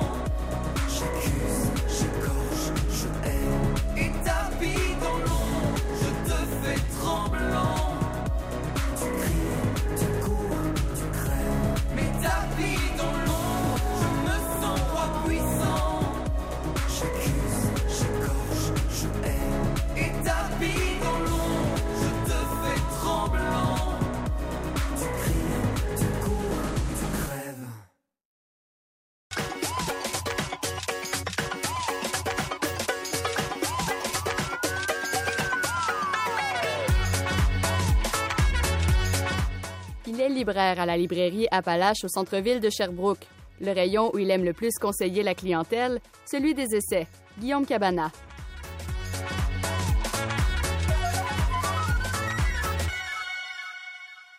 Bien le bonjour, Guillaume Cabana. Bien le bonjour à toi. Guillaume, cette semaine, vous avez choisi un livre qui euh, a pour titre Les racistes n'ont jamais vu la mer. C'est signé Rodney Saint-Éloi et Yara El Gaban. C'est aux éditions Mémoire d'Encrier. C'est présenté comme un récit. Deux écrivains racisés pensent le racisme dans une conversation à bâton rompu. Sans animosité ni complaisance, ils font appel à leur expérience et à leur vécu. Ils invoquent la traversée de leur pays d'origine au Québec. Alors, euh, résumez-nous un peu, là, euh, quel est le but euh, de cet échange entre Rodney Saint-Éloi et Yara El Gaban. Euh, en fait, euh, je pense que sur toile de fond, on, parle du racisme, en fait, sous toutes ses formes que ces personnes ont vécu. Mais je pense que le point important, c'est que oui, on parle du racisme, mais en même temps, c'est beaucoup l'idée de raconter le récit, en fait, de toute personne qui arrive au Québec, en fait. Je trouve que ce, livre-là est, vraiment sincère dans son écriture, mais aussi dans, le propos qu'il porte étant donné qu'ils vont dans les subtilités ou aussi dans des, moments importants de leur vie, des moments charnières, des moments où que autant dans leur jeunesse, on puise dans les souvenirs, dans leur mémoire. J'aime en fait ce livre parce qu'il traite de différents aspects, mais en même temps, on sent vraiment le côté personnel et intime de chaque personne, en fait, des deux interlocuteurs. Alors moi, c'est ça que j'apprécie, c'est une discussion vraiment sensible et lumineuse sur un sujet qui, en général, on qu'on veut pas aborder, étant donné que c'est une grande question, mais on veut pas trop semer la controverse en général quand on parle de cette question-là. Oui, donc ils essaient de tout nommer, même les mots tabous que l'on chuchote en quelque sorte. Exact, exact. Et je pense aussi que ce livre est, vraiment une, euh, une manière de peut-être déconstruire et même éduquer autant la lectrice ou le lecteur qui va aborder cet ouvrage. Et il y a même un passage, je pense, qui peut être intéressant, que, qui est peut-être en entrée de jeu euh, une manière de nommer, en fait, qu'est-ce que le livre euh, veut, en fait, veut faire. Et euh, c'est Romney, en fait, qui s'adresse à, Yara. Et en fait, il cite le, poème de Joséphine Bacon, qui est en fait une manière pour lui d'ouvrir les yeux sur la situation coloniale au Québec. Ou en fait, pour lui, c'est seulement ça, c'est les mots suivants. Je me suis fait belle pour qu'on remarque la moelle de mes os, survivant d'un récit qu'on ne raconte pas. Et en fait, c'est ça que j'aime du livre, c'est que c'est des choses qu'on ne s'attend pas et qui, en général, euh, étant donné que la question du racisme dans les dernières années, euh, avec des événements euh, désastreux, je dirais, et même monstrueux qui sont passés au Québec ou même aux États-Unis, on a accès peut-être la vision euh, dans les médias ou dans euh, les discussions, dans les débats publics ou dans l'espace public sur certains aspects, en oubliant en fait que ce n'est pas seulement des drames humains, mais il y a aussi toutes les, les micro-agressions, tous les moments en fait que ces personnes-là vivent, qui ne se sentent pas légitimes dans, dans leur emploi, dans l'espace public, à qui prennent la parole ou même euh, au quotidien, dans des rapports en fait entre dominant-dominé. Euh, et en fait, c'est ça que je trouve intéressant du livre, c'est qu'il y a cet aspect-là où qui, de manière décomplexée, terre à terre, est sensible sur ces enjeux-là. Et ce qui est intéressant également, c'est que ces deux parcours de vie, là, René Saint-Éloi est d'origine haïtienne, Yara El Gaban, elle, elle est d'origine palestinienne. Oui, exact. Et qu'est-ce que j'aime beaucoup, c'est que dans leurs euh, discussions euh, qu'ils ont au fil des pages, en fait, c'est qu'on sent vraiment des moments qui puissent dans leur propre expérience liée à leur pays d'origine, à leur culture, mais aussi dans les choix de vie. Et en fait, je trouve ça bien parce que c'est beaucoup des aspects liés, par exemple, à, lorsqu'ils sont arrivés, ou même lui quand il a pris position pour ouvrir, en fait, euh, son, ben, en fait ouvrir sa maison d'édition et euh, s'abandonner dans un projet qui, qui, pour lui, était porteur de sens. Et c'est ça que j'apprécie du livre, c'est que c'est beaucoup d'aspects qui, je pense qu'au Québec, on n'aborde pas.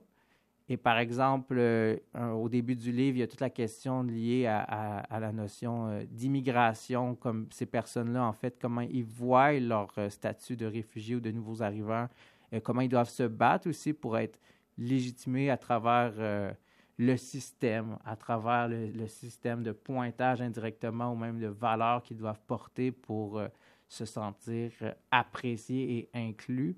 En fait, c'est toute la question, je trouve, d'inclusion, d'exception, de moments aussi où qu'ils ont dû prendre position, puis même s'armer pour affronter, en fait, le quotidien qui leur, en fait, était, leur mettait des obstacles, en fait, pour la, simple chose comme avoir des papiers, avoir un emploi, louer un appartement. Alors, c'est vraiment, moi, pour moi, ce livre-là a cette notion-là qui, qui, peut être bien pour beaucoup de gens, c'est que ça permet en fait de voir toutes les subtilités, je pense, qu'on ne dit pas, mais qu'aussi, qu'on, pour nous, c'est un peu euh, tout le temps un peu mystérieux en fait. Et pour eux, euh, la manière qu'ils nomment, c'est vraiment une question de, de, de légitimer en fait euh, leur position.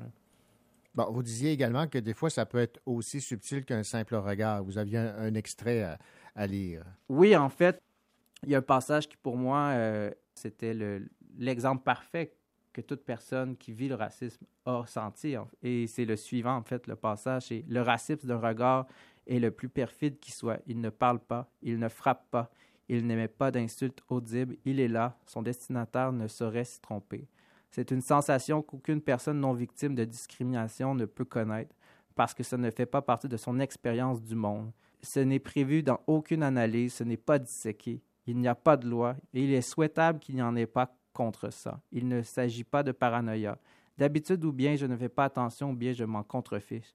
J'imagine que ces femmes ont pu ressentir cette chose d'innombrables fois dans certaines circonstances. Et en fait, ce passage-là, c'est juste après l'idée qu'il y a un parallèle fait aussi au regard de domination que les femmes vivent.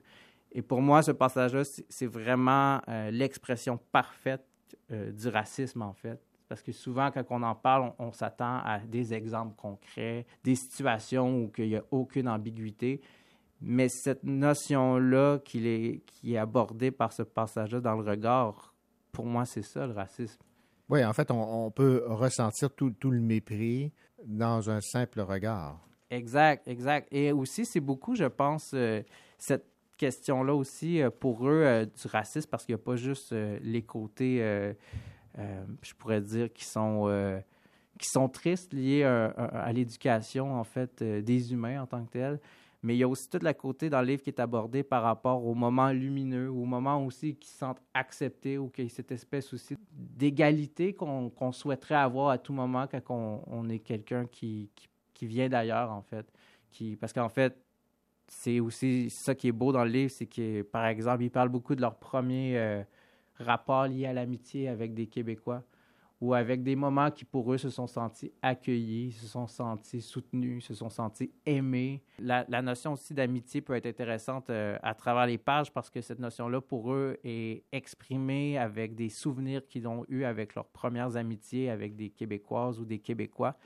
Et euh, autant des moments où, pour eux, ça a été des, des moments où que quelque chose s'est bâti avec quelqu'un d'ici, qui ont, ils ont senti vraiment un partage d'égal à égal.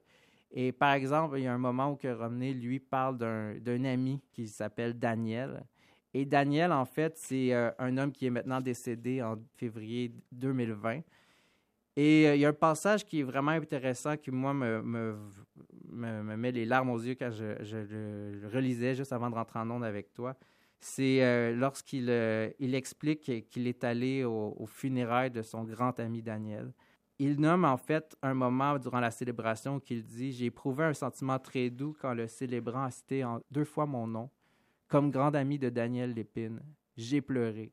La raison Daniel. Je me sens adopté, accepté. Je sens avec Daniel, mon frère, l'appel de Terre Québec, ce pays que j'habite et qui est mien. Daniel est décédé, je n'ai pas de mots. Le plus incompréhensible avec son cancer, je ne saurais comment l'expliquer, et qu'il est mort m'a dit Carmen, parce qu'il avait fini par trop bien guérir que les cellules se reproduisaient un peu trop. Il est mort de sa guérison. Mon ami Daniel Lépine me manque. Et c'est ça, en fait, qui, pour moi, est touchant à travers l'écriture euh, suite aux discussions qui ont été faites entre Yara et Romney. C'est toute cette beauté-là aussi. Et même elle, il y a un moment aussi, Yara, elle parle d'un ami qu'elle a eu. Euh, et elle dit Robin m'a donné le plus grand cadeau en acceptant mon accueil et mon amitié comme une égale, une humaine qui lui devait rien de plus que chaque humain doit à un autre. La présence, la solidarité, le partage, l'amour, l'amitié, la bonne cuisine et la musique. Et c'est ça que je trouve vraiment beau et qui je conseille euh, fortement la lecture de ce livre, c'est que ce livre aborde tous les aspects souvent qu'on oublie euh, de la réciprocité qu'on se doit d'avoir ou qu'on doit chérir entre les, entre les individus, que ce soit avec les gens qu'on qu'on croise au quotidien ou euh, les rencontres euh, liées au hasard. Et c'est en fait cette espèce d'éducation-là, je pense qu'à travers les pages, on sent cette, euh, ce désir de, de, nommer en fait cette notion-là qu'on oublie, c'est qu'on est tous des semblables en fait. Et en même temps, comme toile de fond, c'est une conversation sur le racisme, mais ça reste quand même que c'est un livre qui aborde de manière majestueuse la beauté, en fait, de la, pas la diversité au sens euh, populaire en ce moment que, que, que, ce mot prend forme, parce que je pense que c'est un mot qui a beaucoup de récupération, mais par rapport à la diversité, euh, la complexité aussi de l'être humain, mais la diversité liée aux notions qui sont euh, apportées par des personnes qui ont un autre regard sur le monde. Et ce regard-là ben, nous apporte aussi quelque chose de plus à notre propre regard sur notre monde. Et c'est cette espèce de construction-là, cette, entraide et cette solidarité, en fait, que moi j'ai senti beaucoup en lisant ce livre-là. Même les, les, chapitres, la manière qu'ils sont séparés, on parle de la question de se réapproprier l'histoire aussi. Puis il y a un moment aussi, c'est de dire que, en parlant du racisme aussi, c'est qu'on on prend position face aux mensonges de l'histoire parce que c'est quand même les Blancs qui ont écrit l'histoire. Et euh, c'est pour moi un moment où, qui, comme il nomme aussi dans le livre, c'est qu'à un moment, il dit Les Blancs ont toujours parlé, les Blancs ont tout inventé. Les Blancs ont repoussé les ténèbres. Les Blancs ont civilisé. Les Blancs ont amené l'évangile de la lumière. Les Blancs ont écrit l'histoire, leur histoire, l'histoire des autres. Et c'est ça aussi, je pense, qui est, bien dans le livre, c'est qu'on aborde aussi des thématiques qu'on voit souvent dans des essais euh, qui aborde la question historique ou même de regard philosophique sur la question de l'autre, de l'étranger, de l'inconnu. Un, livre qui, selon moi, obtient la note parfaite, pas parce que c'est une maison d'édition que j'aime ou c'est une thématique qui me touche, mais vraiment parce que c'est aussi au-delà d'un livre qui traite de, des, notions qui sont difficiles à aborder aujourd'hui. C'est aussi beaucoup la question de la réciprocité entre des amis, entre des proches, entre des membres de famille aussi, parce que c'est beaucoup la question d'héritage, ou ce qui est écrit aussi à travers ça, c'est que eux parlent aussi pour les membres de leur famille qui sont euh, du passé, mais aussi les, membres futurs ou les, gens, en fait, de leur propre communauté. Et c'est ça qui, je pense, qui peut être beau pour, euh, les gens qui, veulent aborder ce titre, en fait. Et euh, j'aime bien le titre Les racistes n'ont jamais vu la mer. C'est présenté comme pour certains, la mer est bleue, calme, limpide et chaude. Pour d'autres, elle est synonyme de mémoire, de violence et de douleur, rappelant les déportations, le transport d'esclaves ou encore les ouragans répétés. Bref, euh, il y a du beau, il y a du moins beau dans toute société. Oui, exact. Et je pense que c'est ça qui, est bien, c'est que on oublie aussi que le monde est tellement vaste, la, planète a tellement de, pays, en fait, qui, qui couvrent euh, son grand territoire. Et euh, c'est des questions, je pense, qu'on oublie, en fait, de parler quand on parle de la, différence. C'est tout aussi euh, des notions. Le racisme, en fait, c'est un manque d'éducation. Puis il y a un moment aussi, c'est ça qui nomme d'une manière très poétique, c'est que comment de fois on va devoir en parler pour vraiment changer les choses. Puis c'est ça qui qui est difficile, je pense, euh, quand on aborde ces questions-là. Puis aussi avec le Québec, je pense, c'est que on a un amour, en fait, pour le Québec, les gens qui arrivent ici, parce que c'est accueillant, mais ça reste qu'il y, a ces micro-agressions-là au quotidien. Et dans le livre, c'est transmis de manière euh, directe et sans équivoque, que euh, même pour les, pour les gens qui ont des positions légitimes, il y a tout le temps des moments où on, se sent à devoir reprendre, euh, comme raffirmer notre position face à des, à des enjeux qu'on ne devrait pas ou même à, à, des situations où que on est pris en fait à répéter un peu le. Euh, comme lui, il y a un moment, il nomme, c'est il ne il veut pas être le, le noir qui est le token, qui est la, la, bonne personne qui suive. Euh, qui suit en fait les, les, rouages de la machine pour la, la permettre sa reproduction. Puis c'est ça qu'en fait qui, qui, je pense que dans le livre, on peut faire du, du pouce là-dessus, c'est qu'il y a cette notion-là que même pour les gens qui, savent c'est quoi le racisme, euh, c'est difficile aussi de, déconstruire notre pensée parce qu'il y a un des chapitres qui parle beaucoup de, cette question-là par rapport aux, alliés ou aux gens qui, sont leurs compagnons euh, de lutte, en fait, face à cet enjeu-là. C'est que même quand on pense qu'on est conscientisé sur euh, cet enjeu-là ou ces, différentes sphères qui la touchent, on peut aussi être pris dans une autre forme de, racisme parce que pour eux, c'est autant de nommer euh, comment agir, comment, euh, comment lutter, euh, encore dicter la, méthode à suivre, de dicter comment ça devrait être fait, en fait, cette prise de position-là dans l'espace public. Et je pense que ce livre-là se doit d'être lu euh, autant pour les étudiants que pour les gens euh, qui sont même dans les, pour les relations de travail ou même dans le quotidien, parce que ça reste quand même qui aborde différentes sphères autant intimes de cette euh, vision-là du monde, d'avoir une, espèce d'égalité. Et pour moi, ce, titre est, nécessaire, en fait, encore aujourd'hui. Une autre chose, ce livre-là, c'est pas juste d'éduquer, mais c'est de sentir la sensibilité, en fait, des, des humains, en fait, en tant que tel. J'ai tendance à croire qu'il y a aussi cette, cette notion-là sur euh, le soi, le soi aussi qui est projeté dans, à, tout moment dans un échange avec autrui, que ce soit pour une discussion euh, anodine ou euh, banale, mais aussi l'espèce de fierté qu'on doit avoir quand on rencontre quelqu'un qui, qui, arrive de, de n'importe où. Et je pense que c'est ça pour moi, c'est cette espèce-là de lien de renforcer cette, euh, cette posture-là qu'on a quand on est en échange avec un autre, que ce soit euh, un collègue, que ce soit même euh, un nouveau membre de la famille ou même dans l'échange avec quelqu'un qu'on sait qu'on ne reverra jamais. C'est cette espèce de fierté-là de, de dire je suis ton égal aussi. Pour moi, c'est aussi ça, au-delà de la notion du racisme, cette question-là d'acceptabilité, mais aussi de, de sensibilité qu'on doit conserver. Ben voilà, alors ce livre euh, qui vous attend plus, c'est Les racistes n'ont jamais vu la mer, avec leur nouvel euh, ouvrage qui aborde de front le racisme. René Saint-Éloi et Yara El Gaban proposent donc aux lecteurs et aux lectrices de regarder l'horizon à leur côté et de voir la mer comme elle est, sous toutes ses euh, facettes. Eh bien, ça a été euh, un grand plaisir de vous entendre parler, euh, Guillaume, de, ce livre, de ce récit aux éditions Mémoire d'Encrier. Les racistes n'ont jamais vu la mer. Merci, Guillaume Cabana, libraire à la librairie Appalache. Mais ben, merci à toi.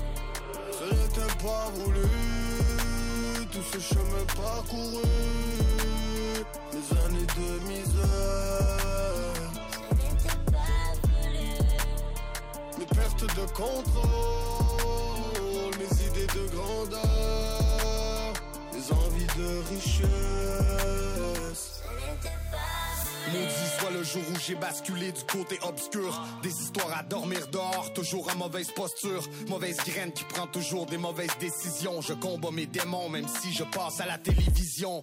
Ne t'inquiète pas, paraît que je suis sur la voie de la guérison. J'ai les jointures et le cœur à la compétition. Que du trafic et des bagarres dans mon curriculum. On me dit frappe et ne regarde pas sur qui tu cognes. C'était nécessaire, mais ce n'était pas voulu. Ça ne sert qu'à faire pleurer nos proches le jour où ça nous tue. Je m'accroche à la musique, j'essaie de rester loin. Mais j'ai l'impression qu'on me comprend mieux quand je parle avec mes poings.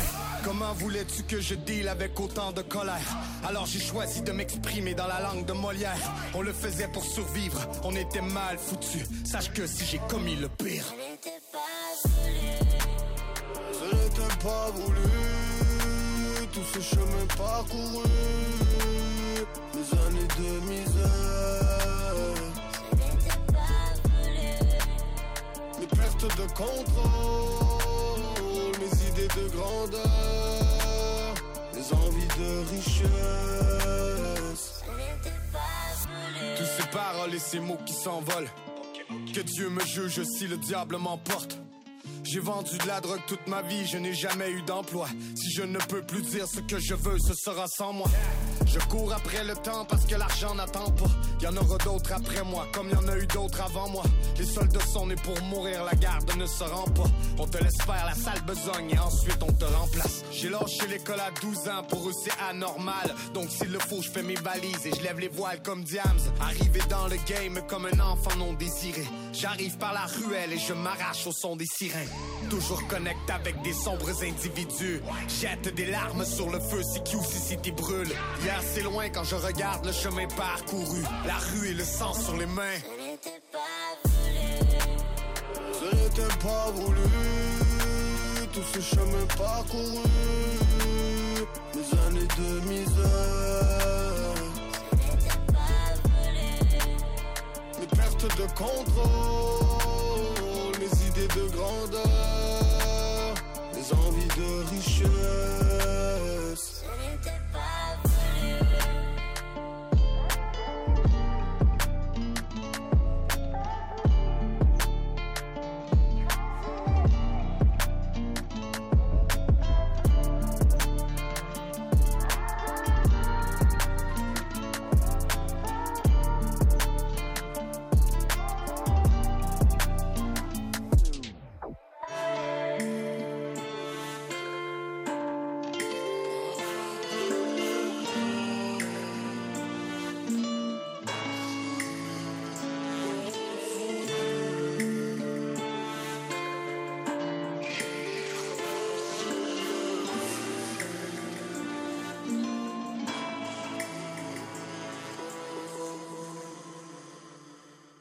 Nous vous avons présenté le Cocho Show. Nous espérons vous retrouver la semaine prochaine en espérant que d'ici là, ben, vous passerez une belle semaine et nous en profitons également pour vous souhaiter de belles lectures jusqu'à notre prochain rendez-vous. Allez, au revoir, à la semaine prochaine.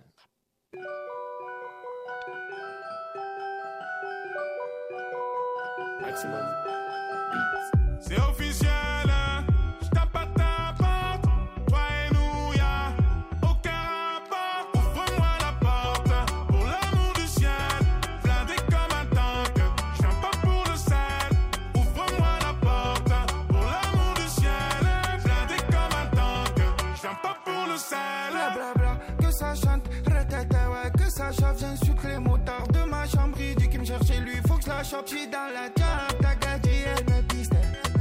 J'ai rejoint Branky, j'suis passé devant la viste. Déjà ils m'ont blessé, elle est longue la liste. Elle croise pas Rio, c'est la zone à risque.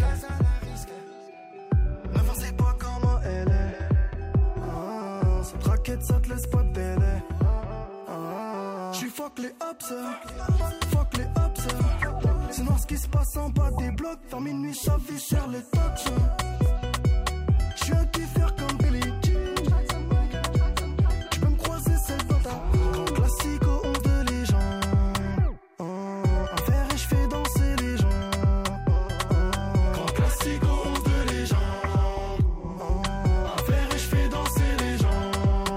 Elle est trop belle comme une pomme, je veux la croquer. L'amour c'est de la drogue, ouais, je suis drogué, je suis choqué. Elle m'a braqué, on dirait qu'elle est bloquée. Je cherche pas ailleurs, ouais, j'ai trouvé ma beauté. Señorita, laisse-le passer les histoires qui datent. Quand je te vois danser, j'ai le cœur qui bat. Dis-moi, je t'aime, le reste on verra plus tard. On s'embrouille, mais pas de sentiments qui partent. On va s'aimer, señorita. Toujours la grinta, un petit pouto, pas le King Kong, quand y'a des chicas. Sur le béton, ça grandito. Une âme chargée dans un bidon. Sur le guidon, dans un bidon. Toto, Marseille, beaucoup leur vie en misé. Flash de Vovo, la nuit, ça bandit alcoolisé. Je regarde moi Toto, autoroute à bloc pétarisé. Je pense à ce couteau qui s'est manqué, envie de le faire glisser. Y'a du gaz dans la bombe. Là, j'suis refait sa mère. Et moi, je fume un gros coin avec la vue sur la mer. Le statut a changé. Et toi, tu parles comme ça, mon frère. Maintenant que tu as bien mangé, tu veux nous la faire à l'envers. Y'a du gaz dans la bombe. Là, j'suis refait sa mère. A changé. Et toi, tu parles comme ça, mon frère. Maintenant que tu as bien mangé, tu veux nous la faire à l'envers. Je suis parisien, je suis pas en retard.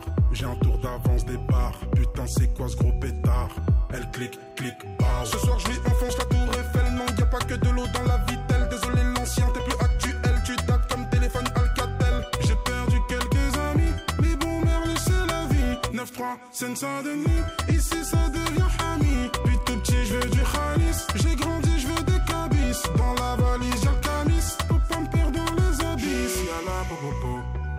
Y'a la popopo, ah ah, y'a la popopo, y'a la popopo, Euh, y'a la popopo, y'a la popopo, ah ah, y'a la popopo, y'a la popopo. Papier, x3, la frappe, x3, bien équipé, une grosse quiche. Tous les week-ends, je fais bouger Chica.